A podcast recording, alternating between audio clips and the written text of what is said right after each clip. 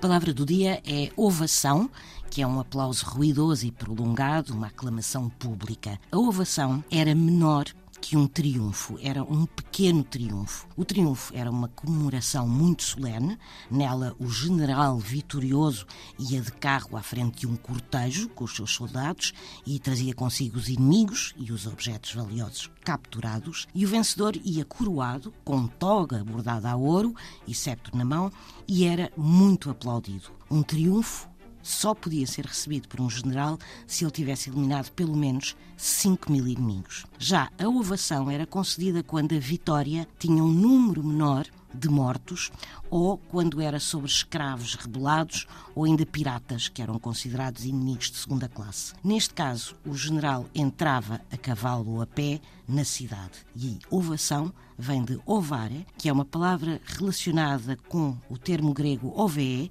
que é o grito de alegria em honra ao deus Dionísio.